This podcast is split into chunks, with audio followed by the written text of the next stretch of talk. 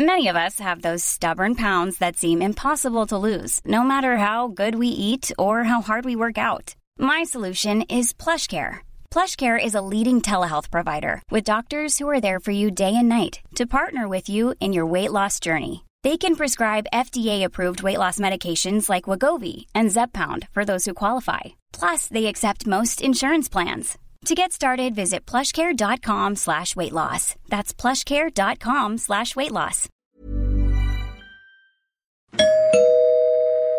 Werbung. Einfach lieben. Einfach glücklich und zufrieden, bis dass der Tod sie scheidet. Das ist noch immer die Idealvorstellung vieler Paare. Im Alltag aber begegnen Paare oft immer wieder den gleichen Konflikten, hängen sie in immer wiederkehrenden Mustern fest. Die Paartherapeutin Anna Wilitzki zeigt, wie Paare diese Konflikte erkennen und lösen können.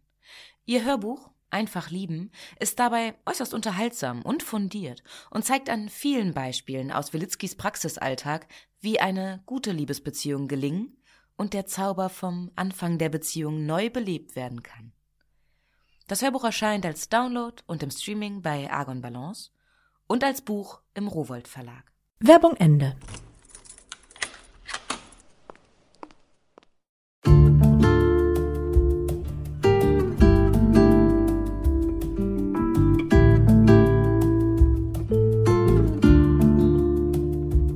Herzlich willkommen zur neuen Folge von Einfach ganz Leben, dem Podcast für bewusstes Leben.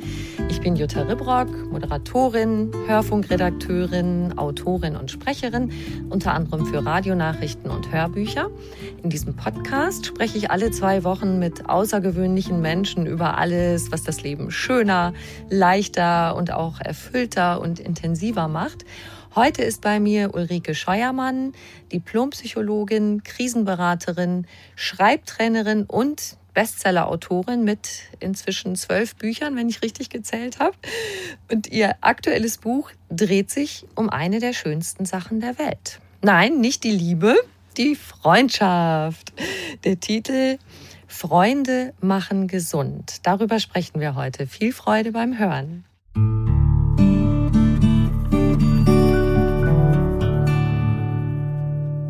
Liebe Ulrike, schön, dass du da bist. Ja, ich freue mich auch sehr, Jutta. Und ich ergänze mal schön, dass du wieder da bist. Wir haben ja schon ein sehr, sehr schönes Gespräch in dieser Podcast-Serie gehabt. Du warst, äh, du hast zu meinen allerersten Gästen gezählt. Jetzt sind wir schon bei über Folge 70. Ich bin total stolz darauf. Ja, das kannst du auch sein. Das ist wirklich viel. Damals ging es um dein Buch Self-Care. Du bist wertvoll. Und heute sprechen wir auch über etwas enorm Wertvolles zwischen den Menschen, nämlich die Freundschaft. So ein schönes Thema, finde ich. Und wenn ich das richtig rausgelesen habe, das ist so lange in dir gewachsen. Ne? Was hat dich da so beflügelt und beseelt, darüber zu schreiben? Ja, also das Buch will ich tatsächlich seit vielen Jahren schreiben und das ist auch lange gereift und ich habe wahnsinnig viel recherchiert, ganz viel wissenschaftliche Recherche auch.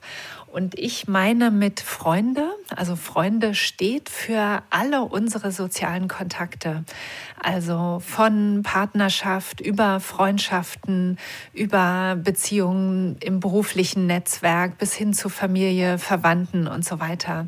Also es ist die Gesamtheit unseres sozialen Netzes. Mhm. Und das ist natürlich ein Riesenthema.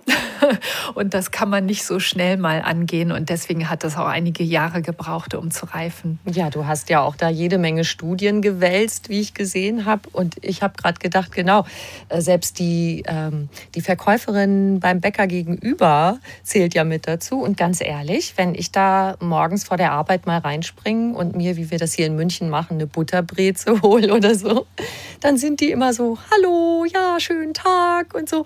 Und schon gehen wir mit einem Strahlen los, gehe ich zur U-Bahn und, und grinse dabei die ganze Zeit. genau, und so so ein kleiner, also den, den kann man ja übersehen fast, so einen kle kleinen Kontakt. Aber der ist enorm wichtig zum einen für unser Glück. Also es ist tatsächlich so, dass die Zufriedenheit sehr steigt, wenn man auch solche alltäglichen kleinen Nebenbei-Kontakte nutzt und zum Beispiel eben ein paar Worte wechselt oder mhm. sich einfach nur auch nett anlächelt. Und zum anderen entsteht dadurch mehr Verbundenheitsgefühl. Also wir können uns verbunden nicht nur mit den Menschen fühlen, die wir äh, mögen oder denen wir wirklich sehr nah sind, sondern mit allen Menschen, eben auch denen auf der Straße, im Bäcker, in München oder hier in Berlin. also die Gesamtheit der Menschen, die uns begegnen. Und das ist mhm. enorm wichtig für dieses Gefühl, ich bin mittendrin, ich bin mit dabei bei anderen Menschen. Mhm. Und wenn man mal auf engere Freundschaften guckt, ich sage ja öfter mal, die Liebe kann kommen und gehen, aber die Freunde und Freundinnen, das sind die, die bleiben und die dich dann auch trösten und noch leiden können, wenn du total neben dir stehst und dich weiter lieb haben. Also pflege deine Freundschaften gut. Und da hat mich dein Buch so wunderbar bestätigt. Ja, genau. Das ist tatsächlich, es ist so wichtig. Also ähm, einen Partner, eine Partnerin äh, zu haben oder zu finden, ist ja ein großes Ziel von vielen Menschen. Und das ist auch sehr wichtig, weil es ja so ja die nächste Bezie also die äh, innigste oder nächste Beziehung ist. Und darüber ähm, vergessen manchmal äh, Menschen, wie wichtig auch die Freundschaften sind. Und mhm. es gibt äh, zum Beispiel, es gibt verschiedene Arten auch von Einsamkeit. Ne? Also es gibt die intime Einsamkeit, wenn einem ein Partner, eine Partnerin fehlt, aber es kann eben auch eine Freundschaftseinsamkeit geben und jemand kann in einer Paarbeziehung sein und aber Freunde, Freundinnen sehr vermissen, weil vielleicht einfach keine Zeit dafür bleibt, weil so viel Arbeit ist oder weil man noch Kinder hat und da ist einfach keine soziale Zeit mehr übrig. Und mhm. ähm, das ist enorm wichtig und ich glaube, das haben jetzt auch viele Menschen in der Corona-Pandemie äh, gemerkt, wie wichtig auch diese etwas weiter entfernten sind. Ne? Manchmal mhm. sind Freundinnen und Freunde ja auch ganz nah dran. Ja, lass uns doch mal so ein bisschen schwelgen jetzt, was Freundschaft und so alles gibt. Ich habe mir jetzt einen Satz von dir aufgeschrieben. Moment. Ähm, ein dichtes und tragfähiges Beziehungsnetz ist das Mittel gegen Stress, Depression, Angst und Schlafprobleme. Es ist der Geheimtipp für ein starkes Immunsystem, der Weg zu Glück und Erfolg. Wow. Also ein Alleskönner eigentlich, oder? Ja, da kann man ja erstmal denken, na ganz schön, nimmt sie ganz schön große Worte in den Mund. Aber es ist tatsächlich alles wissenschaftlich sehr, sehr gut belegt. Und es gibt äh, sehr große Metastudien und Langzeitstudien. Also Metastudien sind die, die andere Studien wiederum nochmal auswerten und zusammenfassen. Mhm. Und äh, da kommt jedes Mal dasselbe Ergebnis raus. Ein gutes Leben besteht aus guten Beziehungen. Und äh, die wichtigsten Wirkfaktoren für Gesundheit und ein langes Leben sind tatsächlich soziale Faktoren. Also es, zum einen das Eingebundensein in eine Gemeinschaft, äh, also sich zugehörig fühlen. Und der andere Faktor stabile, nahe Sozialkontakte, auf die wir uns verlassen können. Und das sind die Faktoren eins und zwei für ein langes Leben. Und danach kommen erst andere, an die wir aber eher denken. Ne? Auch wenn man äh, dann Menschen befragt, dann sagen die Ernährung und Sport ist das Wichtigste oder Nichtrauchen. Nichtrauchen ist auf Platz drei. Äh, mhm. Nicht rauchen oder sehr wenig rauchen oder aufhören zu rauchen. Aber erst später kommen dann ähm, Bewegung, Sport, ähm, nicht, äh, nicht zu viel Übergewicht haben. Aber die sind gar nicht so weit vorne, wie wir immer denken, wenn wir so, naja, Bücherregale anschauen oder in Magazinen lesen, weil mhm. da wird viel über Ernährung geredet und natürlich über Fitness. Das hat mich total beeindruckt, ehrlich gesagt. Also, dass du sagst, äh, oder auch, dass eben in den Studien, die du zitierst, belegt ist, dass es wichtiger ist, gute Freundschaften zu pflegen als gesunde Ernährung zum Beispiel und Sport. Da dachte ich echt, ja. wow. Ja, es, ist, es klingt ein bisschen komisch, wenn man das so vergleicht, ne? weil ich finde auch Ernährung und Sport, ich finde das sehr, sehr wichtig. Schlaf auch, ne? guter, ja. erholsamer Schlaf. Und das ist ja auch nicht so, dass die nun irgendwie, dass man die jetzt vernachlässigen kann. Ähm, aber die, die Basis, die so unter allem liegt, sind eben uns, ist unser soziales Eingebundensein. Ne? Und dann ist es natürlich auch ein Zusammenspiel. Also wir schlafen nachweislich besser, wenn wir uns nicht einsam fühlen. Also wer sich einsam fühlt, schläft leichter und schreckt schneller hoch ähm, wahrscheinlich noch aus alten Zeiten, ähm, mhm. weil Menschen, die nicht in einer Gruppe waren, die mussten ständig aufpassen, dass nicht irgendwas passiert mhm. und haben deswegen nicht so tief geschlafen. Oder man isst auch besser, wenn man mit anderen zusammen kocht und dann gemütlich zusammensitzt oder überhaupt nicht alleine ist, dann wird man auch mit Ernährung besser für sich sorgen in der Regel. Und so bedingen die sich gegenseitig und soziale Beziehungen zahlen eben auf die anderen Faktoren auch mit ein. Also nur so kann man es eigentlich erklären. Mhm. Kannst du auch so ein bisschen äh, beschreiben, wie sich das tatsächlich in der Physis auswirkt? Also was schütten wir für Stoffe aus und so, die dann wirklich sich eben auf das Wohlbefinden auswirken? Ja, also ähm, das ist ja inzwischen in aller Munde, dass ähm, Stress der der Gesundheitskiller Nummer eins ist. Also Stress, also und da geht es immer um den chronischen, um den Dauerstress. Also Stress bewirkt, dass ähm, unser ganzer Körper, unsere Organe und so weiter Schaden nehmen. Und ähm, auf der anderen Seite ist es eben so, dass das gute Zusammensein mit anderen Menschen, also natürlich nicht der stressige Kontakt mit einem Kunden, der einem große Vorwürfe macht, ähm, aber wenn man entspannt mit anderen Menschen zusammen ist, und das ist man in der Regel mit Freunden oder mhm. Freundinnen ne, oder natürlich auch mit äh, Familie, wenn die Beziehung gut ist oder in einer, in einer Paarbeziehung, wenn wir auf so eine Art mit anderen Menschen zusammen sind, dann ist das eigentlich unser Normalzustand. So haben Menschen immer gelebt, mit anderen zusammen. Und es gibt eine Social Baseline, heißt es, also einen, einen normalen Grundzustand, in dem Menschen zusammen mit anderen sich ruhiger fühlen. Der Stresslevel geht deutlich runter. Also das ist alles, kann man alles gut nachweisen und ähm, Menschen fühlen sich ruhiger, sicherer, aufgehobener. Und dann kommt noch so etwas dazu wie Freude, ne? man lacht gemeinsam, mhm. man isst zusammen und auch das ist zum Beispiel zusammen essen ist ein wichtiger Beziehungsbooster und all das kann dafür sorgen, äh, dass wir grundsätzlich ruhiger und entspannter durchs Leben gehen und wenn wir einen niedrigen Stresslevel haben, dann treten ganz viele Krankheiten schon mal gar nicht auf. Und ähm, ja, und dann kommt natürlich noch so etwas dazu, zum Beispiel, dass wir auch ganz praktisch, ähm, wenn wir jetzt auf längeres Leben gucken, ähm, uns wird geholfen, wenn jemand da ist. Also wenn mhm. wir zum Beispiel nicht alleine wohnen oder wenn wir wissen, wen wir anrufen können, wenn ein Notfall ist, dann werden wir wahrscheinlich schneller ins Krankenhaus gebracht oder es wird Hilfe geholt. Wir werden nach einer Krankheit und währenddessen besser wieder versorgt und aufgepäppelt oder jemand hält die Leiter fest, wenn wir auf der Leiter stehen und die Gardinen anbringen. Ähm, Stürze sind die unnatürliche Todesursache Nummer eins. Also das es ist verrückt eigentlich, ne? aber da, da, denkt man auch nicht so dran, aber es ist so. Ganz praktisch im Alltag helfen uns andere Menschen dabei, unser Leben besser zu bewältigen.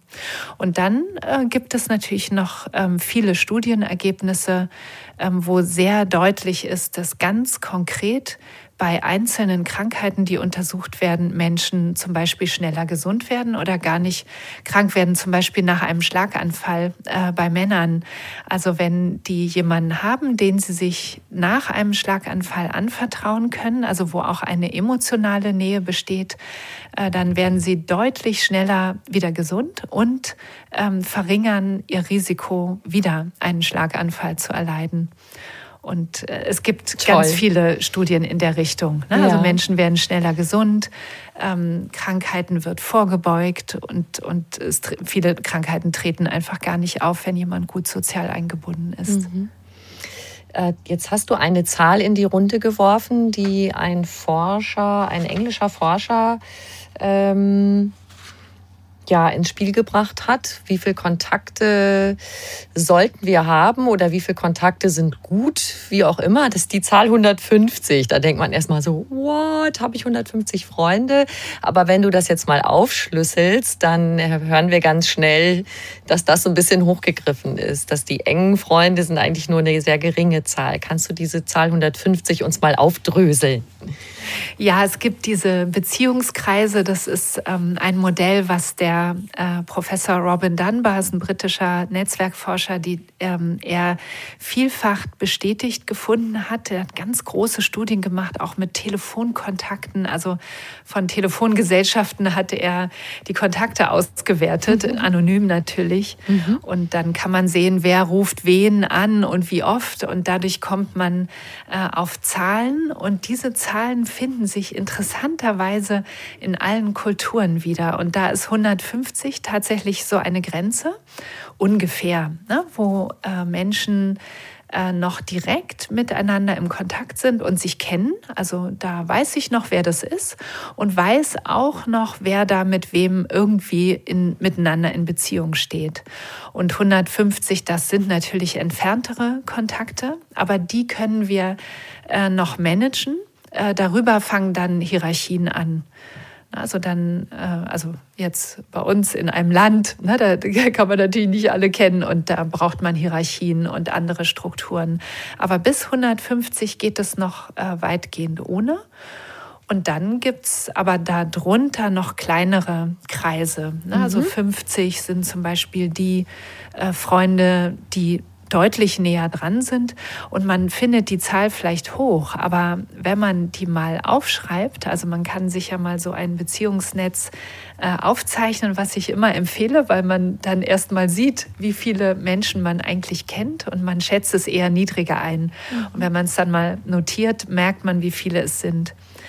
Ähm, und dann wird es noch interessanter bei den ungefähr 15 äh, das sind schon die deutlich näheren Freunde. Und davon wiederum gibt es nochmal, aus diesem 15er Kreis gibt es nochmal fünf. Und da wird es ganz interessant, weil das sind die wirklich nahen Freunde. Und diese Zahl fünf findet sich in allen möglichen äh, Forschungen und Studien wieder, also zum Beispiel auch in der Zufriedenheitsforschung. Also auch da ist es so, dass bis zu fünf Freunden ähm, jeder Freund mehr oder jede Freundin mehr erhöht die Zufriedenheit, danach nicht mehr weiter. Und dann nimmt es auch irgendwann wieder ab, weil dann wird es Stress. Ne? Also mhm. mehr als fünf nahe Freunde kann man eigentlich gar nicht haben. Ne, das schafft man zeitlich einfach nicht, weil man muss nahe Freundschaften pflegen, sonst rücken sie eben ferner, zum Beispiel in mhm. diesen Kreis der 15. Dann sind sie aber eben nicht mehr so nah dran. Und es müssen auch nicht fünf sein, das sind auch drei gut oder auch zwei. Das kommt ja auch darauf an, wie jemand lebt, wie viel Zeit, wie viel soziale Zeit da ist und ähm, ob jemand intro oder extravertiert ist. Ähm, aber so drei bis fünf ist schon eine gute Zahl für sehr nahe Kontakte. Mhm. Und darin, innerhalb dieser fünf wiederum, ist dann, wenn vorhanden, die Paarbeziehung oder auch ähm, in der Regel auch die Beziehung zu den eigenen Kindern. Also das sind ja auch ganz nahe soziale ja. Kontakte. Gut, mit der Familie ist man dann ja ohnehin, wenn man zusammen lebt, wie das die meisten Familien machen, äh, auch täglich zusammen. Aber um eine Freundschaft so richtig schön lebendig zu halten, was meinst du so? Was ist so eine angemessene Zeit, die man miteinander verbringt? Das ist ja einerseits die Zeit, aber auch die Intensität. Was man zum Beispiel zusammen macht, was denkst du darüber? Ja, also erstaunlich war für mich auch, wie stark der Faktor Zeit sich auswirkt. Also ich dachte vorher immer eher, naja, es gibt auch Menschen, die sehe ich alle halbe Jahr mal und dann treffen wir uns und dann merkt man sofort, alles ist wieder da und man fühlt sich verbunden, als ob man sich eigentlich gerade vor einer Woche erst getroffen hätte. Ähm, dennoch ist es aber offensichtlich so, dass diese Menschen dann doch nicht zu diesem ganz inneren Kreis gehören. Und ähm, es spielt eben doch ähm, die Zeit, die man investiert, eine große Rolle. Deswegen kann man ja eben auch schwer mehr als fünf nahe Freunde, Freundschaften pflegen. Ähm, und in der Zufriedenheitsforschung weiß man, dass einmal im Monat für Zufriedenheit jedenfalls reicht. Also einmal im Monat treffen. Mhm. Ne, und dann wird man dazwischen auch noch zum Beispiel über WhatsApp oder Social Media oder mit Telefonaten Kontakt halten. Aber einmal im Monat treffen ist die optimale Häufigkeit, okay. um, um sehr, sehr deutlich zufriedener mhm. und damit auch glücklicher zu sein, als wenn das nicht stattfindet. Ähm, Robin Dunbar, dieser britische Netzwerkforscher, sagt auch bis, also einmal die Woche äh, kann es auch sein. Ne? Also da ist es sogar noch häufiger.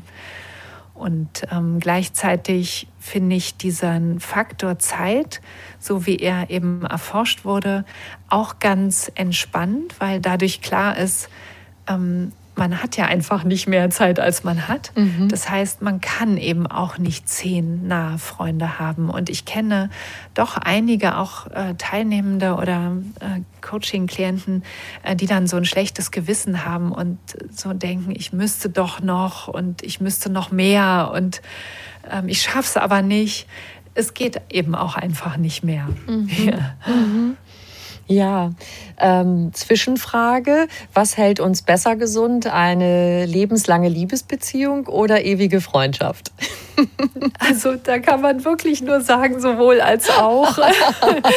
Also die, die Empfehlung, also Wissenschaftler, Wissenschaftlerinnen geben ja nicht so gerne Empfehlungen, ähm, aber es wird doch sehr deutlich, ähm, am besten und am gesündesten fürs lange Leben auch ist es, wenn man eben außer der Paarbeziehung auch noch, ähm, naja, mindestens ein, zwei Freunde, Freundinnen hat. Mhm. Ja, schon allein, natürlich, es kann eine Trennung geben oder einen Todesfall, ne, dann, dann ist die, die nächste Person einfach weg und dann ist da nichts mehr, aber auch um in der Paarbeziehung glücklich zu sein, ist es ja sehr, sehr hilfreich, wenn man sowas wie ein Korrektiv noch außerhalb hat, wo man mhm. auch eine andere Lebensstimmung wieder entdecken oder mitnehmen kann, wo man natürlich andere Seiten leben kann. Also man kann nie mit einer Person alles leben und dann kann man andere Interessen oder Seiten der eigenen Person auch noch leben und ähm, das kann sich gegenseitig sehr, sehr gut ergänzen. Mhm. Und ähm, da sind offensichtlich, das ist jetzt, klingt vielleicht ein bisschen blöd, aber äh, aus der Forschung weiß man, dass da Frauen sehr viel besser mit sind. also mhm. es gibt tatsächlich unter Frauen eher diese Best Friend Forever. Also mhm. Äh, Frauen, die ein, in einer Partnerschaft leben, haben zusätzlich noch eine sehr nahe, intensive Freundin, meistens äh, gleichgeschlechtlich dann eben. Ähm, und bei Männern ist dieser, äh, wenn es so ein Best Friend Forever gibt, dann ist es eher so ein Kumpel. Na, also mhm. nicht unbedingt mit einem so intensiven, auch emotionalen Austausch. Und das, ähm, also da kann man sich nicht festlegen, aber es ist die starke Vermutung, dass das tatsächlich ein Grund dafür ist, dass äh, Männer eher sterben. Also Männer haben ja eine geringere Lebenserwartung als Frauen. Und man vermutet immer wieder, also das taucht eben auch in der Forschung immer wieder auf, dass es damit zu tun hat, dass Männer sozusagen leichter, wenn mit der Partnerschaft irgendwas passiert oder wenn gar keine Partnerschaft besteht, ähm, weniger emotionale Stärkung und Austausch haben als, als Frauen. Mhm. Verrückt. Mhm. Also ja, das ist ein Appell. Auch, genau. Ja, genau. Schaut mhm. euch um, ob es liebe mhm. Leute um euch herum gibt, die zu Freunden werden und wachsen können. Ne? Ja, genau. Dein Buch ist ja auch ähm, ein Appell an die Einsamen zu denken sie auch mitzunehmen und wenn man ja auch genau hinzuschauen, ob jemand Signale aussendet, dass man sie unterstützt. Wenn jemand ja in so einer Einsamkeitsschleife ist, wie kann so jemand herausfinden aus diesem Zustand und wie können wir unterstützen, wenn wir das ja. feststellen? Ja, das ist schön, dass du beides ansprichst, Jutta, ne? weil das eine ist, was denke ich, auch mehr so in, in Ratgebern oft vorkommt, wie, komm, wie kommst du selber aus der Einsamkeit raus? Und da kann man natürlich was machen, aber es ist andererseits eben auch, ähm, wenn man schon in einem Einsamkeitsgefühl ist, dann ähm, entwickelt sich eine Einsamkeitsspirale und da gerät man sozusagen immer tiefer rein. Mhm. Also das, auch das kann man alles ähm, messen oder erfragen. Äh, Menschen werden dann mit der Zeit misstrauischer ja, gegenüber anderen, ähm, deuten auch miss. Also sie deuten zum Beispiel die Mimik falsch von anderen und denken eher, dass die ihnen feindlich gesonnen sind oder abwertend über sie denken oder so. Und dann zieht man sich natürlich noch mehr zurück. Mhm. Und dann ähm, sendet man auch selber immer weniger Signale, dass man gerne Kontakt hätte. Man tut so, haha, ja, genau. ich bin ja, ja. frei und unabhängig, brauche ich nicht. Ja. Mhm. Mhm. Genau, oder ist sogar auch miss, äh, missgestimmt, ne? also mhm. brummelig oder so. Mhm. Und eigentlich ist dahinter eine große Sehnsucht und ein Schmerz. Ähm, aber den merkt die Person vielleicht selber auch gar nicht mehr, weil sie mhm. schon anfängt zu verbittern oder eben sich weiter zurückzuziehen. Und andere können es eben erst recht nicht merken oder sind dann natürlich auch irgendwann entmutigt. Und eigentlich wäre der Weg genau so auch wieder raus ne? sich anderen gegenüber öffnen, ähm, auch sich überwinden, sich auch mit den nicht so tollen Seiten zu zeigen, also mit den Schattenseiten eigentlich und ähm, den, den anderen Menschen einen Vorschuss an Vertrauen zu geben. Ja, selbst wenn ich jetzt denke, die hat da komisch mich angeguckt, ähm, sozusagen darüber gehen und zu sagen, okay, ähm, vielleicht ist es wirklich, ähm, weil ich schon so entfremdet oder zurückgezogen mhm. bin. Ich gehe da jetzt trotzdem hin. Und natürlich so auch, was helfen kann, sind so kleine Möglichkeiten, Kontakte aufzunehmen. Also man kann vielleicht nicht gleich die Freundin ansprechen, die man lange nicht mehr angerufen hat, weil der Schritt zu groß ist. Aber du erwähntest vorhin die Bäckerin. ähm, vielleicht kann ich zumindest einen Satz noch zu der Bäckerin sagen und äh, dann vielleicht auch einen, eine nette Rückantwort bekommen und dadurch wieder wie etwas mehr in die Verbundenheit und in den Kontakt reinfinden und dann Schritt für Schritt da wieder hinfinden. Mhm. Also das könnte etwas sein, was die Menschen machen können, die einsamer werden. Und die andere Seite ist aber eben auch so wichtig. Schön, dass du es äh, angesprochen mhm. hast. Ähm, wir alle können einfach mehr vermuten, dass andere Menschen einsam sind und ihnen helfen, auch wenn sie nicht tolle, fröhliche und einladende Signale senden. Ja, und vielleicht muss man dann auch manchmal ähm, so ein bisschen über eine Schwelle rüber. Aber es lohnt sich und ähm, wenn man zum Beispiel jemanden beim Spazierengehen im Park grüßt, ja, wer, wer weiß, was man damit Gutes anrichtet. Und vielleicht ist das die, bin ich die erste Person, die denjenigen gegrüßt hat oder ihn überhaupt seit zwei Tagen angeschaut hat. Mhm. Und das kann einen so großen Effekt haben und wir wissen nicht, wie, wie, wie gut wir damit anderen helfen und das hilft uns ja selber auch. Also wenn ich jemanden grüße, dann habe ich mich einmal kurz mit jemandem verbunden. Und ähm, vielleicht treffe ich denjenigen in ein paar Tagen wieder und dann guckt er schon ein bisschen aufgehellter, weil er sich natürlich erinnert, dass ich gegrüßt habe. Und äh, mhm. wer weiß, also ähm, es ist ich finde, man sollte so viel, natürlich, es soll nicht über die eigenen Kräfte gehen, aber man hat ja auch viel davon, so viel wie möglich Kontakt streuen und Verbundenheit herstellen, auch im ganz Kleinen. Mhm. Und sei es das berühmte Gespräch übers Wetter, ne? Ja. Also, Wetter und Pandemie gehen immer. genau, oder genau nach dem Wochenende auch mal Kollegen, mit denen man vielleicht auch nicht so ein enges Verhältnis hat, aber einfach sowas mal sagen. Hey, hast du auch einen schönen Spaziergang gemacht? Die Sonne war so schön und die Herbstblätter ja. so bunt. Irgendwie einfach sowas relativ Banales und oft ist das ein Türöffner, ne? Ja, und mhm. das ist ja eigentlich ziemlich egal worum es dann da geht, also Wetter. Ja, also es geht um den Kontakt. Ja. Apropos die richtigen Fragen stellen. Ich musste so lachen heute, das muss ich dir unbedingt erzählen. Ich bin über eine Buchrezension gestolpert. Äh, das Buch hat den Titel äh, Fragen können wie Küsse sein. Und der Rezensent, also der Autor von dieser äh, Buchbesprechung, der hat das so eingeleitet. Ähm, er hat mal nachgeschaut, welche Fragen er zuletzt seiner Frau gestellt hat, per WhatsApp oder SMS. Und das war, hast du Herrn Schnell deine Steuerunterlagen geschickt und oh, haben wir ja. noch Kreuzkümmel? Und ich musste schallend lachen, weil ich habe so gedacht, er wischt. Ähm, am Anfang hat man sich noch so Sachen geschrieben, die irgendwas mit Liebesführen und äh, du weißt ja, schon, genau. wie sexy und, und attraktiv der andere ist. Und äh, auch das ist manchmal, finde ich, so eine schöne Erinnerung. Äh, das wieder sich in sein Leben zu holen mit den Menschen, mit denen man eh schon eng ist, ähm, ja, äh, kann man vielleicht aus den Banalitäten auch mal wieder raus und was Gehaltvolles fragen oder etwas fragen. Ich glaube, so darum geht es auch in diesem Buch, äh, was auch wertschätzend für den anderen ist. So die ja, Richtung war das. Genau, also was äh, das Besondere ne, dass das wieder vorkommt. Ja, ja, ja, ja, nicht der Kreuzkümmel, genau. Oha. Ähm, du hast eben schon eine Sache angesprochen, diesen Aspekt Hilfe.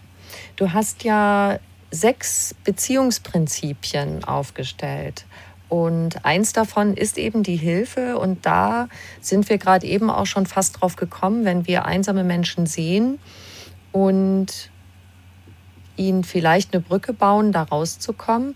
Hilfe ist nämlich nicht nur schön, wenn wir sie bekommen, sondern auch wenn wir sie geben. Auch das macht uns glücklich. Ja, das ist so schön beim, beim Helfen. Ja. man denkt, man könnte ja denken, helfen ist ja doch zeitaufwendig und mühsam und man gibt etwas, da powert man sich aus. Aber es ist eben tatsächlich so, dass das Helfen ähm, eine große Freude bereiten kann und dass Menschen in der Regel auch gerne um Hilfe gebeten werden. Das mhm. ist ja auch immer eine Wertschätzung. Ja, wenn ich um Hilfe gebeten werde, dann kann ich irgendetwas offensichtlich.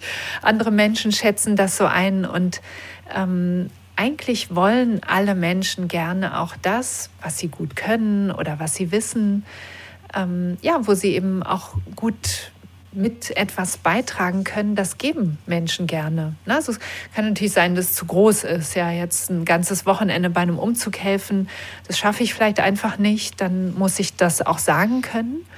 Ähm, aber dann gibt es sicherlich auch noch Zwischenformen. Also zum Beispiel kann ich ähm, mir überlegen, ob mir jemand anders einfällt, der noch Zeit hat oder noch irgendeinen Tipp geben oder sagen, ich helfe dir dann später beim Einrichten, weil ich an dem Wochenende nicht kann oder so. Und ähm, es ist ja auch gar nicht immer so die große Hilfe. Also mhm. manchmal ist es nur eine E-Mail schreiben oder zwei Leute miteinander vernetzen. Und das macht Spaß und Freude. Und da haben tatsächlich beide Seiten was davon. Es mhm. ist was sehr Gegenseitiges. Mhm. Schön. Dann haben wir Empathie als eins deiner Beziehungsprinzipien. Da habe ich, weißt du, mir so als so kleinen Gedankenanker ähm, aufgeschrieben, wer, wem Empathie entgegengebracht wird, der fühlt sich verstanden und wertgeschätzt. Ja, genau. Also es ist ein, es gibt einen sehr grundlegenden Wunsch von eigentlich allen Menschen gesehen zu werden. Also man möchte als Mensch gesehen werden, nicht gar nicht mal so mit seinen Erfolgen oder mit seinem Geld oder so, sondern als, als Mensch, ja, mit mhm. dem, wie ich nun mal bin. Und genau dabei hilft Empathie. Also mhm. Empathie ist ja ein sich einlassen und auch ein Mitfühlen. Ähm, wichtig ist bei Empathie, es gibt verschiedene Arten von Empathie und es ist wichtig, darauf zu achten, dass man sich nicht ähm, äh, verliert oder ähm, zu stark mitfühlt im Sinne mhm. von Mitleiden mit der anderen Person. Also es ist ja ein Faktor von Burnout ähm, wenn Helfende zum Beispiel zu mitfühlend sind. Mhm. Und wenn das aber eher ein kognitives Verstehen ist und dann gepaart mit dem Wunsch oder dem Impuls zu helfen, äh, dann hat es nicht dieses Auspowernde. Und das muss auch gar nicht sein. Das ist wichtig, ne? weil manche denken, ich muss dann so völlig aufgehen im anderen, ähm, damit ich empathisch bin. Nein, mhm. das muss nicht sein und ist auch und eventuell gar nicht gesund. Mhm. Also einfach erkennen, dass dieser Mensch Mitgefühl braucht, aber ich gehe nicht sozusagen mit rein in, in, den Schlamassel, sondern kann da eine gewisse gesunde, für mich gesunde Distanz halten. Ne? Mhm. Da sind wir im Grunde bei einem Punkt, der, finde ich, total gut dazu passt, nämlich die Intensität. Wie ja. intensiv äh, habe ich auch diese, diese Nähe vielleicht? Und das finde ich total toll, dein Aufruf. Lebe wild und emotional. ja, ja, es ist tatsächlich so, dass ähm, eigentlich alles nichts ist, wenn keine Emotionen dabei sind. Ja. Und ähm, eine, eine emotionale Intensität, die hat auch ganz viele äh, gute Wirkungen auf das Gehirn. Also wir, das äh, stärkt sehr die Erinnerungsfähigkeit zum Beispiel oder überhaupt die Denkleistung. Das ist letztlich äh, emotionale Intensität und Beziehungen sind der Grund, warum Menschen bis ins hohe Alter noch lernfähig bleiben, was man ja früher anders dachte, aber da wachsen tatsächlich noch viele, viele neue Gehirnzellen. Und das hat ganz stark mit der emotionalen Intensität zu tun. Und das heißt, ähm, manche Menschen haben auch Angst davor, aber voll reinzugehen in Liebe und Freude, aber auch natürlich gehört dazu auch Trauer und Schmerz, ähm, das zusammen zu erleben und mhm. äh, oder überhaupt diese Gefühle zu durchleben, äh, das intensiviert Beziehungen, das hält, festigt und klärt Beziehungen und das macht unser Leben reich und erfüllt. Das ist schön, dass du das eben noch mal gesagt hast, dass unser Gehirn sich auch im Grunde bis zum letzten Atemzug immer noch neu bilden kann, weil viele werden jetzt sagen, Mai, bei mir ist da Hopfen und Malz verloren. Das, da kann ich eh nichts mehr ändern, aber weit gefehlt. Jederzeit können wir eigentlich alles ändern. Ne? Mhm. Genau, das war ja so ein großes Umdenken mhm. in den, äh, in den, durch, die, durch die und in den Neurowissenschaften, ähm, dass eben doch Gehirnzellen neu wachsen können, was ja vorher absurderweise behauptet wurde, dass es nicht so wäre. Aber da sind wir ja schon drüber hinweg. Also das ist, glaube ich, auch recht bekannt inzwischen. Mhm. Wir können lebenslang lernen und uns weiterentwickeln und unser Gehirn und die äh, Nerven oder die, die Zellstrukturen im Gehirn auch immer wieder neu umbauen und äh, umformen. Also das Gehirn bleibt plastisch bis zum, bis zum bis zum Schluss. Äh, bis zum letzten Tag, genau. ich finde es faszinierend und es ist wirklich toll, sich da immer wieder dran zu erinnern, weil wir oft eben so einen machen auf Mai. Ich bin halt so und was soll ich jetzt noch groß, was, was anderes versuchen? Jetzt lebe ich noch bequem vor mich hin und so. Und dabei ist alles möglich. Ja. Du musst es nur sehen. genau. Ja. Du hast einen Punkt, entspannte Zeit, hast du eben auch schon mal erwähnt, ganz am Anfang. Auch eben dieses gemeinsam Essen und rumchillen und so, dass das Spaß macht. Und mir ist dann, und da hast du noch, das finde ich so lustig, du empfiehlst sogar nach Herzenslust zu tratschen. Ja, ist, war mir auch neu, habe ich auch durch die äh, Recherchen in den äh, Studien entdeckt. Und äh, Tratschen hat tatsächlich äh, ja schon zum Teil jedenfalls zu Unrecht so ein schlechtes Image. Und Tratschen dient oft dazu, soziale Normen gemeinsam im Gespräch zu überdenken. Und Tratschen ist gar nicht so fies und äh, gemein, wie, wie man vielleicht erstmal denken mag, sondern man redet darüber, ja, da hat die das und das gemacht oder hat sogar so und so gesagt. Und während man so entweder sehr positiv oder auch ein bisschen empört oder auch abfällig darüber spricht, ähm, wird man sich im Gespräch mit anderen, mit den Menschen aus der eigenen Gruppe oder aus der Gemeinschaft immer wieder neu darüber klar, ob etwas noch in Ordnung ist, ob jemand da zu weit gegangen ist. Und das, ähm, damit versichert man sich ja auch selber, wie weit mhm. darf ich gehen. Na, und ähm, ist das schon etwas, wo die anderen nicht mehr zustimmen können oder was die sogar abwerten würden? Und da, das hängt natürlich sehr davon ab, in welchem sozialen Kreisen man sich bewegt. Und es gibt äh, Kreise, da ist es zum Beispiel hoch angesehen, andere zu beschummeln oder möglichst viel Geld rauszuschlagen oder bei, den, bei der Steuer zu schummeln. Und in anderen Kreisen ist es verpönt, weil man sehr, mhm. sehr ehrlich ist und ähm, das eben der wichtigste Wert ist. Also es hängt sehr davon ab, welche Normen es gibt. Aber Klatsch und Tratsch ist erstmal etwas, was in allen Kulturen offensichtlich dazugehört. Also ähm, der hohe Anspruch, äh, nie schlecht über andere zu reden oder über nie, nie zu tratschen, der ist eigentlich zu hoch und unnötig. Ähm, dennoch, ähm, also ich würde immer sagen, man soll aufpassen, dass es der anderen Person nicht schadet. Mhm. Also was anderes als Mobbing zum ja, Beispiel. Ja, das ist eine ganz andere Stufe dann. Ne? Gemeinsam lernen ist noch ein Punkt. Ja, das ähm, ist natürlich ähm, was Wunderschönes, wenn man andere Menschen, ähm, also mit anderen Menschen sich gemeinsam entwickeln kann und von ihnen etwas lernt und ihnen es dann vielleicht sogar noch sagt. Ja, also man kann sich ja auch dafür bedanken, dass, mhm. ähm, dass man dieses oder jenes gelernt hat oder dass jemand ein Vorbild war in einer bestimmten Sache für einen. Und dann ist auch wieder viel Wertschätzung dabei ähm, und eben aber auch gemeinsames Entwickeln.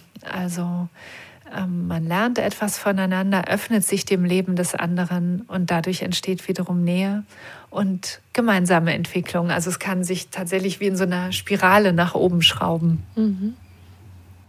Und dann noch was Schönes, Nähe hast du noch als einen Punkt. Also Berührung auch meinst du damit, ne? körperliche Nähe.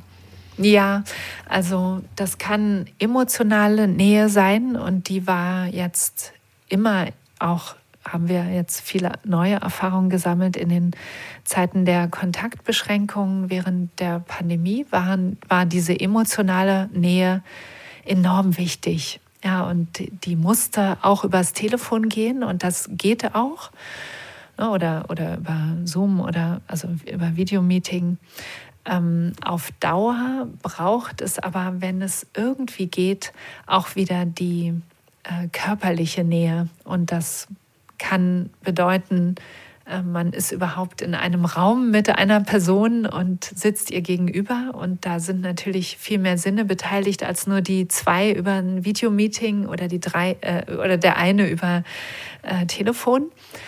Ähm, und dann gibt es aber auch die äh, nur beiläufigen Berührungen. Also man muss, also Berührungen in einer Partnerschaft zum Beispiel oder eben äh, intime Berührungen oder ähm, beim Sex, das ist schon richtig voll drin. Mhm. ähm, aber es gibt ganz viel im sozialen Miteinander, diese beiläufigen Berührungen, mhm. mal auf die Schulter. Also es gibt auch Orte, ne, wo das mhm. ähm, sehr erlaubt ist und andere eben nicht, natürlich, Tabuzonen auch.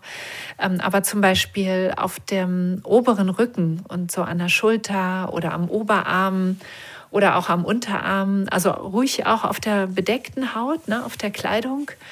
Ähm, das sind so Berührungen, die äh, ganz kurz sind, äh, beiläufig wirken, aber eine ganz starke Wirkung auf Vertrauen, auf ähm, sich verbunden fühlen und so weiter haben. Ne? Also ähm, wenn, wenn mich jemand am Arm anfasst, so als Bestätigung kurz einmal, ja, dann fasse ich Vertrauen. Ähm, und zum Beispiel bei Verhandlungen, alles auch wieder nachgewiesen, ne? bei Verhandlungen ist eine viel bessere Basis da, um vertrauensvoll etwas auszuhandeln. Oder das ist, glaube ich, recht bekannt, äh, Kellner und Kellnerinnen im Restaurant, wenn die äh, den Gast irgendwie berühren beim Überreichen äh, der äh, der Rechnung. Mhm. Äh, dann kriegen sie deutlich mehr Trinkgeld. ja.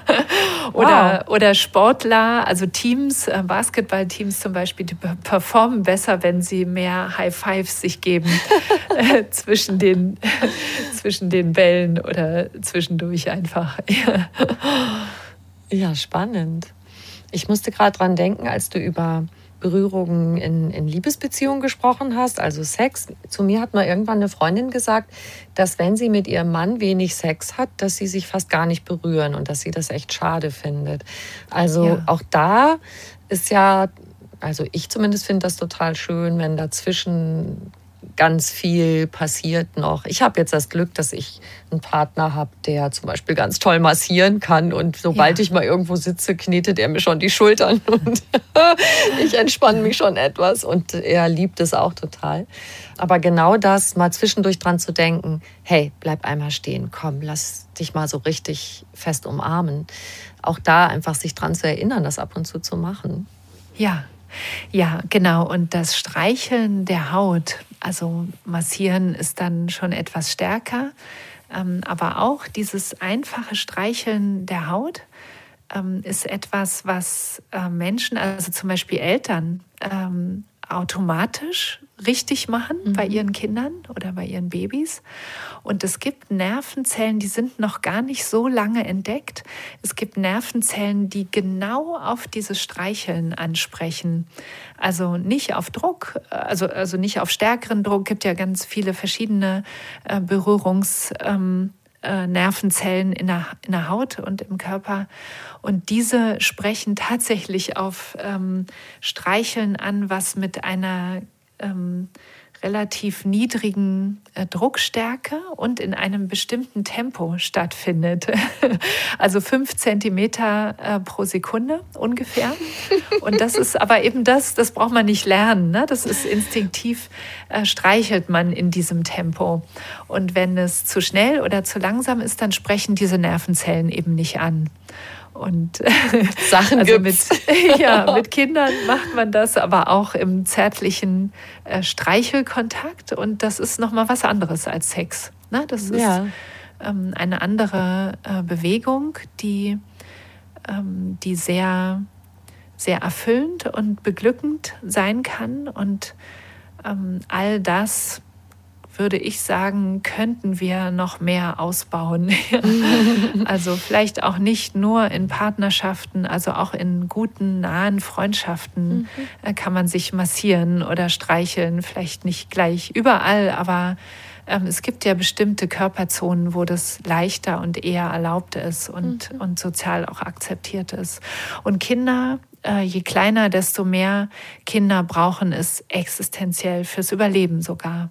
Und ähm, man fängt ja jetzt an, auch bei Frühchen äh, mehr den Körperkontakt schon ganz früh zu fördern, ähm, weil da sonst eben ganz, ganz starke Entwicklungsdefizite auftreten. Es gibt leider auch, ähm, ja, das ist also man kann ja nicht Menschenversuche machen, ne, aber es gibt eben, gab eine Zeit unter Ceausescu in Rumänien, ähm, wo sehr, sehr viele Kinder in äh, Kinderheimen mhm. aufgewachsen sind und da eigentlich nur versorgt worden sind mit Nahrung, aber eben nicht mit äh, körperlicher Zuwendung und Nähe. Und die haben eben ganz starke Entwicklungsdefizite, die aber dann auch wieder erstaunlich gut ähm, äh, ja, wie soll ich sagen, ausgebessert oder, oder aufgehoben werden konnten, äh, wenn sie in Familien gekommen sind, wo sie liebevoll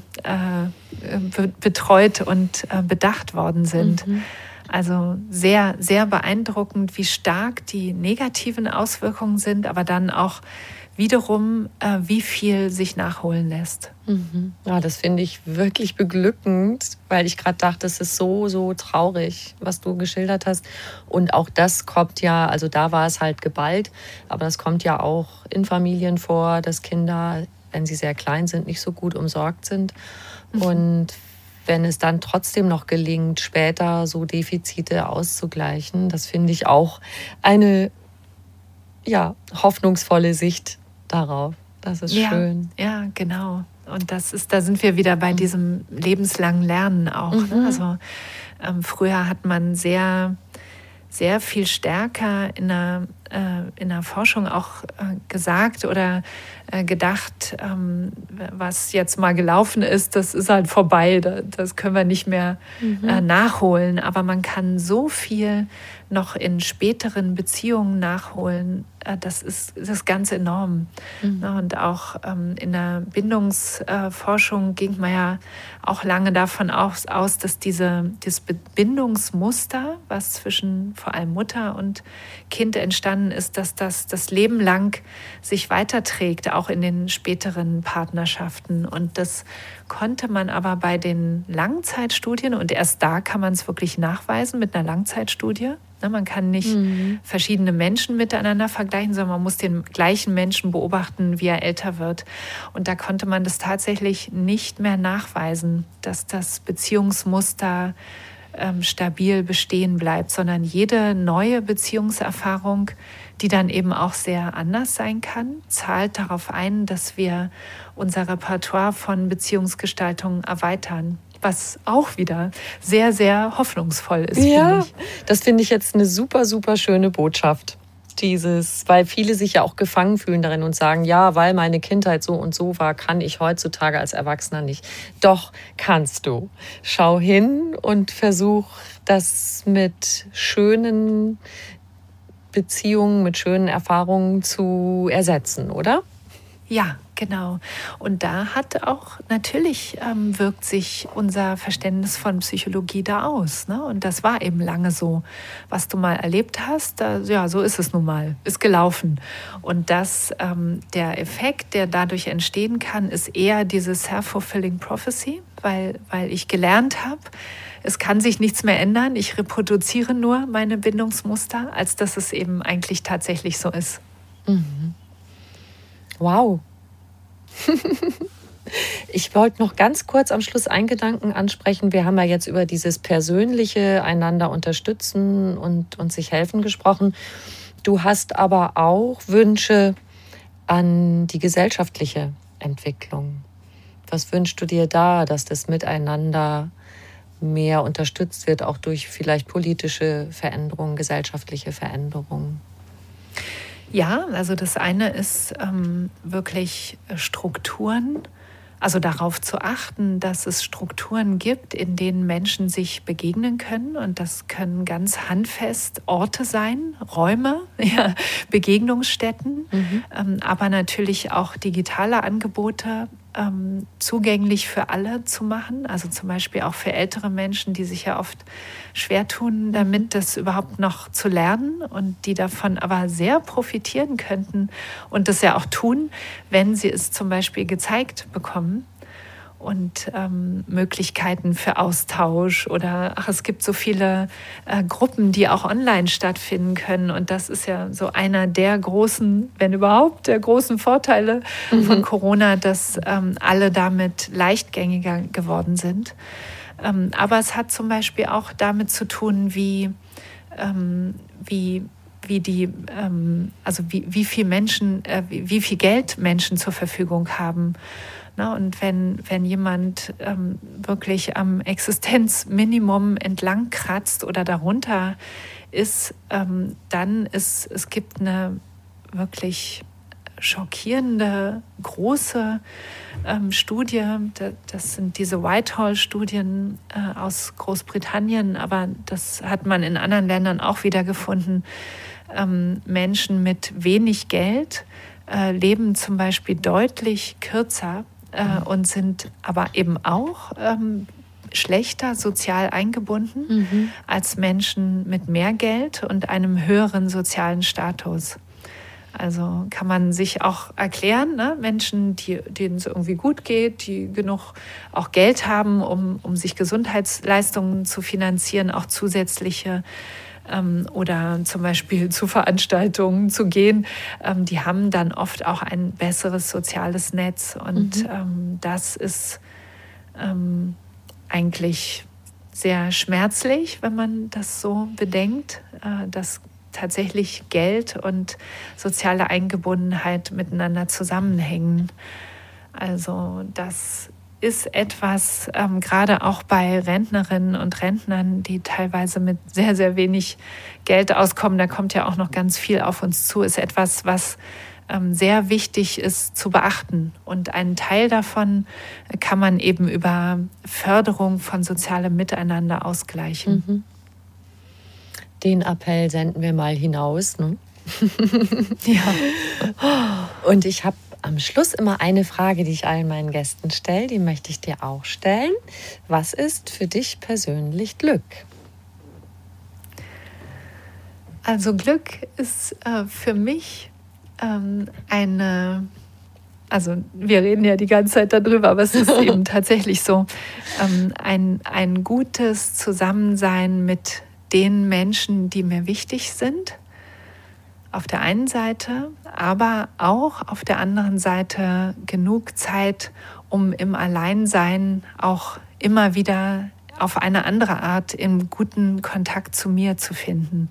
Also ich bin tendenziell eher introvertiert und äh, brauche das auf jeden Fall, dieses Alleinsein und die Ruhe und die Stille. Und wenn das ausgewogen ist, ähm, dann auch wieder im Kontakt äh, gut zu sein. Und ja, das ist so das eine, das ist das ganze Soziale. Ne? Und äh, ansonsten ist für mich ähm, sehr wichtig, äh, das ähm, Verbundensein mit der Natur und in der Natur zu sein. Ist eigentlich auch einfach eine andere Ebene von Verbundenheit, ne? sich mit, mit Bäumen oder mit der, mit der Natur verbunden zu fühlen. Und auch, was glaube ich sehr zu meinem Leben gehört, ist äh, kreativ zu sein. Mhm. Also wenn, wenn nicht in meiner Arbeit so viel Platz für Kreativität wäre, dann würde ich glaube ich so ein bisschen irgendwie eingehen.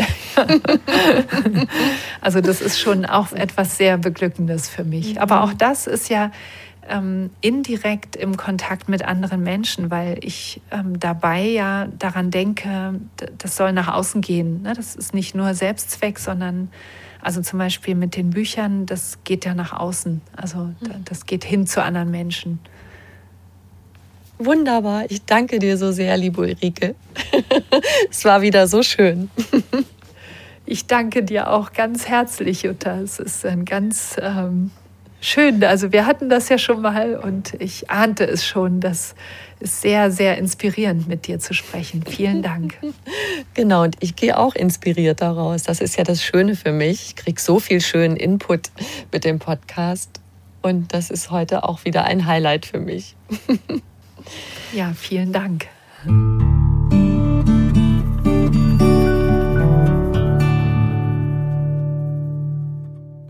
Wenn du mehr über Ulrike Scheuermann erfahren möchtest, schau gern in die Show Notes zu dieser Folge. Da findest du auch einen Link zu ihrem aktuellen Buch. Und wir zwei würden uns natürlich auch riesig freuen, wenn du uns eine kleine Bewertung schreibst und auf die fünf Sternchen klickst. Und bitte ganz, ganz gern weiter sagen, dass es den Podcast einfach ganz Leben gibt mit vielen Tipps für mehr Lebensfreude. Noch mehr Anregungen für einen bewussten Lebensstil gibt es auf einfachganzleben.de und noch mehr tolle Podcasts auf podcast.argon-verlag.de. Du kannst diesen Podcast überall hören, wo es Podcasts gibt und dort auch kostenlos abonnieren. Alle zwei Wochen gibt es eine neue Folge und ich freue mich, wenn du wieder dabei bist. Ciao.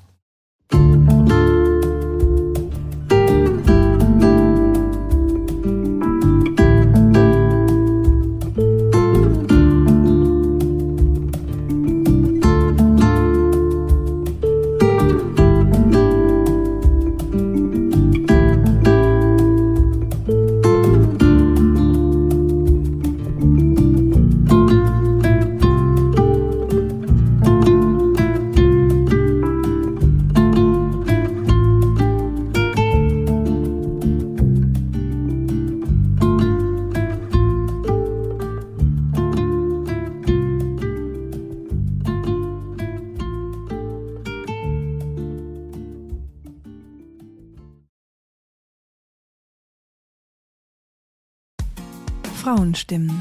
Klagen, lachen, klüger werden.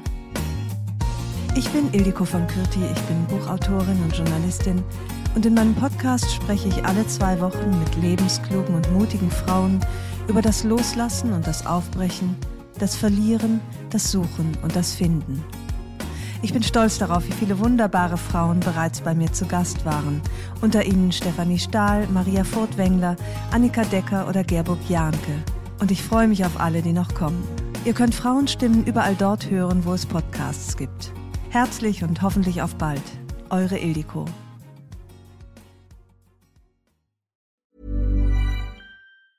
Planning for your next trip? Elevate your travel style with Quince. Quince has all the jet setting essentials you'll want for your next getaway, like European linen, premium luggage options, buttery soft Italian leather bags, and so much more. And is all priced at 50 to 80% less than similar brands. Plus, Quince only works with factories that use safe and ethical manufacturing practices. Pack your bags with high-quality essentials you'll be wearing for vacations to come with Quince. Go to quince.com slash pack for free shipping and 365-day returns.